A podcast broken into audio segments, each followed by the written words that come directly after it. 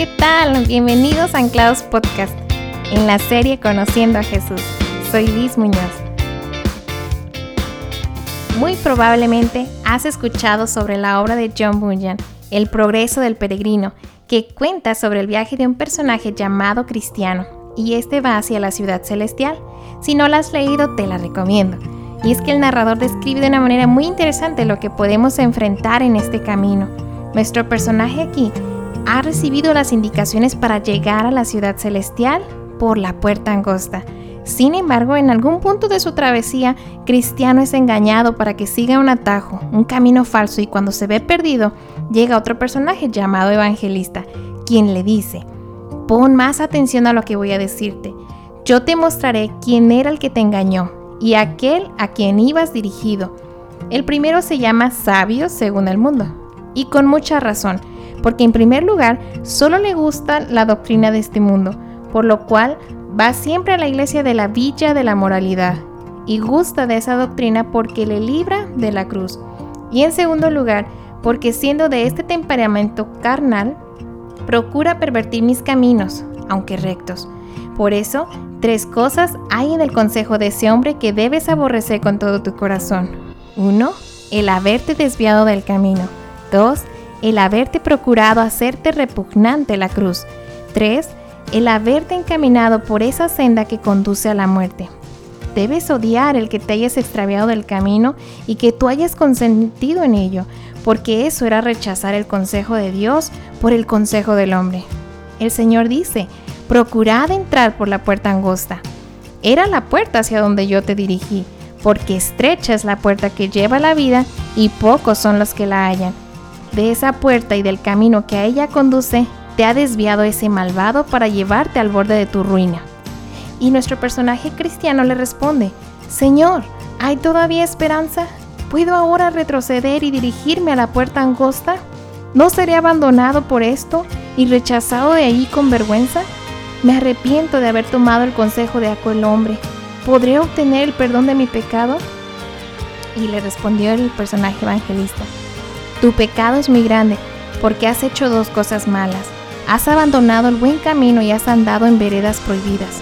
Sin embargo, el que está a la puerta te recibirá, porque tiene buena voluntad para con todos. Solamente ten cuidado de no extraviarte de nuevo, no sea que el Señor se enoje y perezcas en el camino cuando se encendiere su furor. Y la historia continúa, con pruebas y dificultades y otros personajes, pero con la fortaleza del Señor Cristiano y su compañero Esperanza continúan su viaje hacia la ciudad celestial y logran entrar con gran regocijo. No te cuento toda la historia porque tienes que leerla, pero tristemente habla de otro personaje llamado Ignorancia, quien también deseaba llegar a la ciudad celestial e iba un poquito más atrás de Cristiano, y el narrador lo describe así. Conozco bien la voluntad de mi Señor y he vivido bien. Doy a cada uno lo suyo, oro, ayuno, pago diezmos, doy limosnas, he abandonado mi propio país para dirigirme a otro. Sin embargo, lo que él encontró fue, cuando se cerraron las puertas de la ciudad, miré atrás, dice el narrador del libro, y vi a ignorancia que llegaba a la orilla del río. Lo pasó pronto y sin la mitad de la dificultad que encontraron los otros dos, porque aconteció que había entonces allí una tal vana esperanza, un barquero que le ayudó a pasar en su barca. Subió también la montaña para llegar a la puerta, pero nadie había ahí que le ayudase o le hablase una palabra de consuelo y estímulo. Cuando llegó a la puerta, miró al letrero que estaba encima de ella e empezó a llamar, suponiendo que se le daría inmediata entrada. Pero los que se asomaron por encima de la puerta preguntaron de dónde venía y qué era lo que quería. Él contestó, he comido y bebido en la presencia del rey he enseñado y Él ha enseñado en nuestras calles. Entonces le pidieron su rollo para entrarlo y mostrarlo al rey. Pero habiendo registrado su seno, no lo halló, no tenía ninguno. Entonces le dijeron, ¿no tienes ninguno? Y el hombre no contestó nada. Comunicado esto al rey, mandó a los dos resplandecientes que atado de pies y manos lo arrojasen fuera, y vi que lo llevaron por el aire a la puerta que había visto a la falda del collado y allí lo precipitaron. Todos estamos en esta travesía rumbo a la ciudad celestial.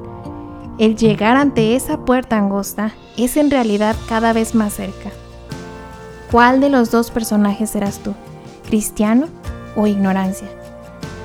Que pienso que porque leo la Biblia de vez en cuando, o porque oro, o voy a la iglesia, o sirvo en un ministerio, o soy considerada una buena persona que ayuda a los pobres y muchas cosas buenas, si pienso que con eso lograré entrar por la puerta angosta, temo decirte que no será así. Jesús vino a mostrarnos el camino hacia la ciudad celestial. Nos dejó a su Espíritu Santo para guiarnos a toda verdad. Sin embargo, nos da libre elección. Él no nos obliga a seguir este camino, pero sí nos anima y exhorta. Asegúrate de entrar por la puerta estrecha, porque muchos lo intentarán, pero al haber confiado en que siendo buenos cristianos lo lograrían, tristemente se darán cuenta que no era así.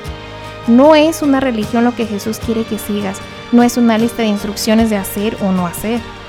Es una vida en comunión con Jesús, donde dejamos el mundo atrás, donde el buscar y seguir a Jesús es nuestra prioridad, que decidimos negarnos a nosotros mismos y decir no al pecado, no a los deseos de nuestra carne. Es vivir fieles a Dios pase lo que pase, es tener una actitud de arrepentimiento cuando pecamos y lejos de volver atrás es acercarnos más a Dios buscando su perdón. En nuestro pasaje de hoy de Lucas 13, 22 al 30, alguien le preguntó a Jesús, Señor, ¿solo unos pocos se salvarán? Jesús no responde directamente a esta pregunta, más bien en su respuesta lo exhorta a hacer conciencia y preguntarse más bien, ¿seré uno de ellos? Esta tarde te animo a que recapacitemos. ¿Cómo está mi relación con Jesús? ¿Solo cuando tengo tiempo le busco? ¿Leo la Biblia o voy a la iglesia porque es algo que debo hacer? ¿Encuentro más atractivo ver una serie o salir con mis amigos o pasar tiempo en Facebook u otras cosas? ¿He llegado a creer que porque diezmo o doy dinero a los pobres o ayudo a los demás, entraré al cielo? Recordaré una y otra vez lo que Jesús me dice hoy y que algunas chicas de anclados nos repiten también asegúrate de entrar por la puerta estrecha.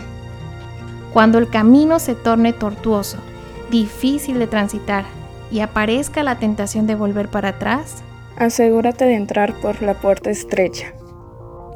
Cuando es pesada tu carga y las ocupaciones del día absorben tu día y el cansancio te impide buscar a Dios, asegúrate de entrar por la puerta estrecha. Cuando la enfermedad o desilusiones en la vida te hagan dudar del amor de Dios y llegues a pensar que no vale la pena continuar en este camino, asegúrate de entrar por la puerta estrecha.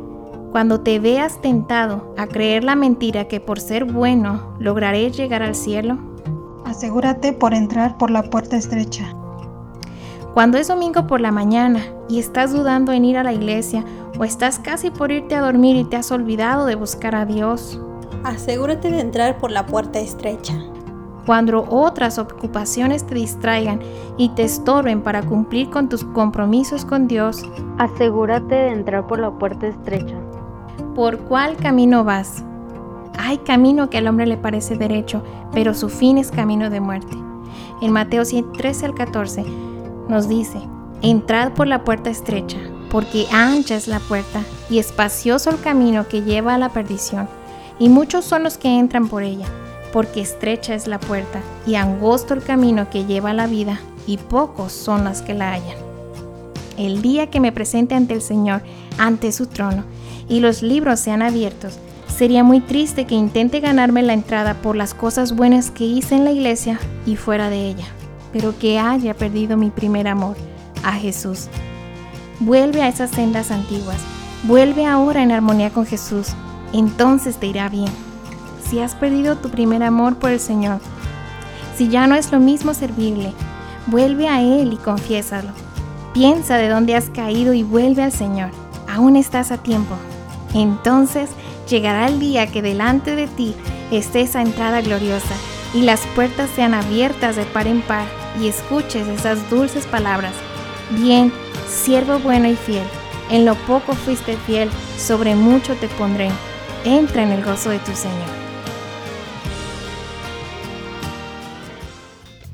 Continúa con nosotros en el próximo episodio, el lunes a las 5, en podcast.anclados.org o en Spotify y iTunes. Búscanos como jóvenes anclados.